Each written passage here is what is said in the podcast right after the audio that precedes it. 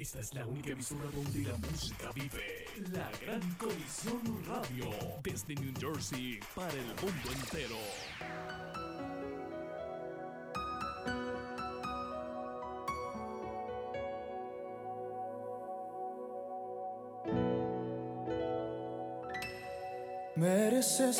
Dios te bendiga. Nuevamente tu hermano Alexander con otro mensaje de exaltación y edificación a tu vida. En el día de hoy quiero hablarte sobre la paciencia. Para esto estaremos tomando como referencia el libro de Santiago capítulo 1 del verso 3 en adelante. No te muevas, ya comenzamos. Y la honra, levantamos nuestras manos adorándote, Señor. Santiago capítulo 1 del verso 3 en adelante dice, sabiendo que la prueba de vuestra fe produce paciencia, mas tenga la paciencia su obra completa para que seáis perfecto y cabales sin que os falte cosa alguna.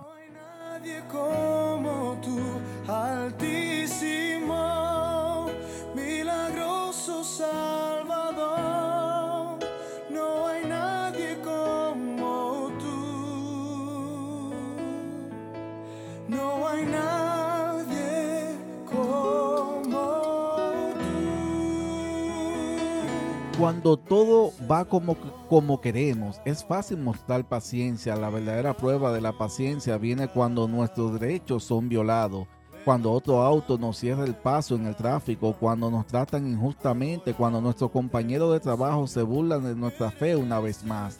Algunas personas piensan que tienen el derecho de enojarse ante las pruebas y aquello que les irrita. La impaciencia aparece como una ira santa. Sin embargo, la Biblia alaba la paciencia como un fruto del Espíritu. Gálatas 5:22, el cual debe ser producido por todos los seguidores de Cristo. 1 Tesalonicenses 5:14. La paciencia revela nuestra fe en el tiempo de la omnipotencia y el amor de Dios.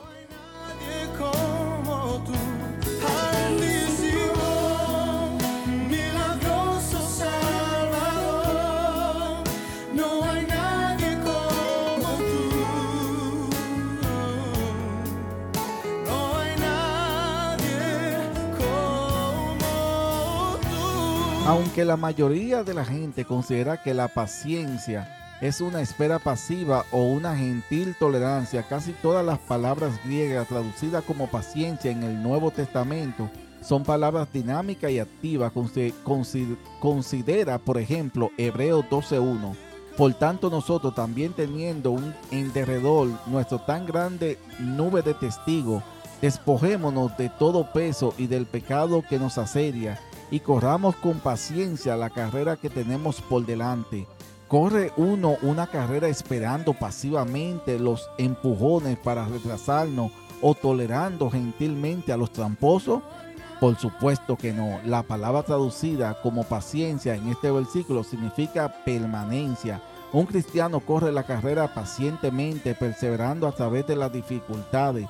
En la Biblia, la paciencia es la perseverancia hacia una meta, perseverancia ante las pruebas o una expectante espera por el cumplimiento de una promesa. No hay nadie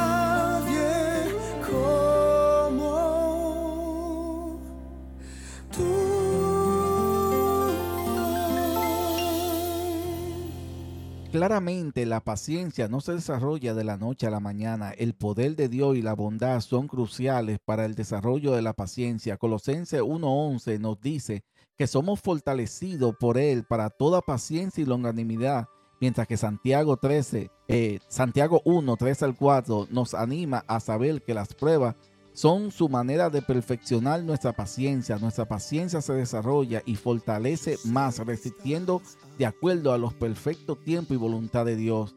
Aún ante el hombre malvado que prospera en su camino, Salmo 37.7, al final nuestra paciencia será recompensada. Tener paciencia hasta la venida del Señor, Santiago 5, 7 al 8. Bueno es Jehová a los que en él esperan, el alma que le busca. Lamentaciones 3:25. Yo sé que estás aquí. siento tu caminar. Te mueves entre el pueblo. Vemos en la Biblia muchos ejemplos de aquello caracterizado por la paciencia en su caminar con Dios. Santiago nos señala a los profetas, hermanos míos, tomad por ejemplo de aflicción y de paciencia a los profetas que hablaron en el nombre del Señor. Santiago 5:10. Él también se refiere a Job, cuya perseverancia fue recompensada por lo que el Señor es muy misericordioso y compasivo. Santiago 5:11, él también él también Abraham esperó pacientemente y alcanzó la promesa. Hebreos 6:15, así como Jesús es nuestro modelo en todas las cosas, así también él demostró una perseverante paciencia, el cual por el gozo puesto delante de él sufrió la cruz, menospreciando el aprobio y se sentó a la diestra del trono de Dios. Hebreos 12:2. Te tocaré.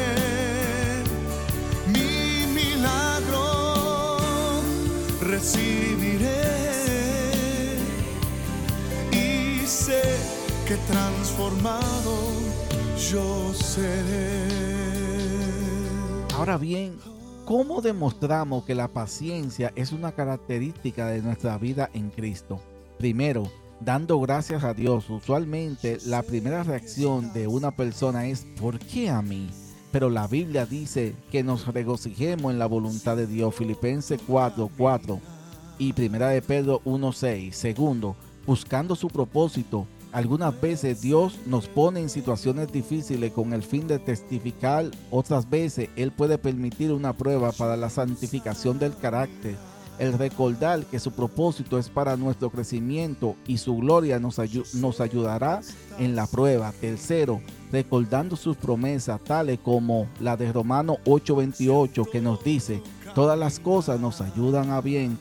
Y esto es a lo que conforme a su propósito son llamados. Ese y todas las cosas incluyen las cosas que prueban nuestra paciencia. trayendo sanidad.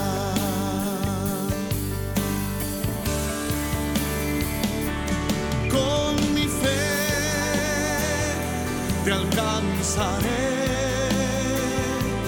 Con mi fe te tocaré. Mi milagro recibiré y sé que transformado yo seré. Por último, la próxima vez que te encuentres en un embotellamiento de tráfico, sea traicionado por un amigo ridiculizado por tu testimonio, ¿cómo responderás? La respuesta natural es impaciencia, la cual conduce al estrés, enojo y frustración. Gracias a Dios, los cristianos ya no estamos bajo el dominio de una respuesta natural porque tenemos una nueva naturaleza, la naturaleza de Cristo misma. Segunda Corintios 5:17. En vez de eso tenemos la fortaleza del Señor para responder con paciencia y en completa confianza del poder y los propósitos del Padre. Vida eterna a los que perseverando en bien a- buscan la gloria de honrar e inmortalidad. Romanos 2.7. Hasta aquí esta enseñanza del día de hoy. Estuvimos hablando brevemente sobre la paciencia. Te invitamos a que nos siga y activar la campanita para que seas alertado cada vez que se publique una nueva reflexión en nuestro canal. Esperamos que esta enseñanza haya sido de edificación a tu vida.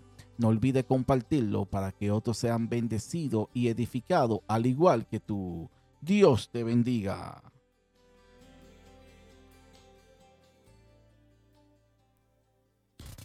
Dando gloria, honra y honor a quien lo merece, nuestro Dios. Escuchas la Gran Comisión Radio desde New Jersey para el mundo entero.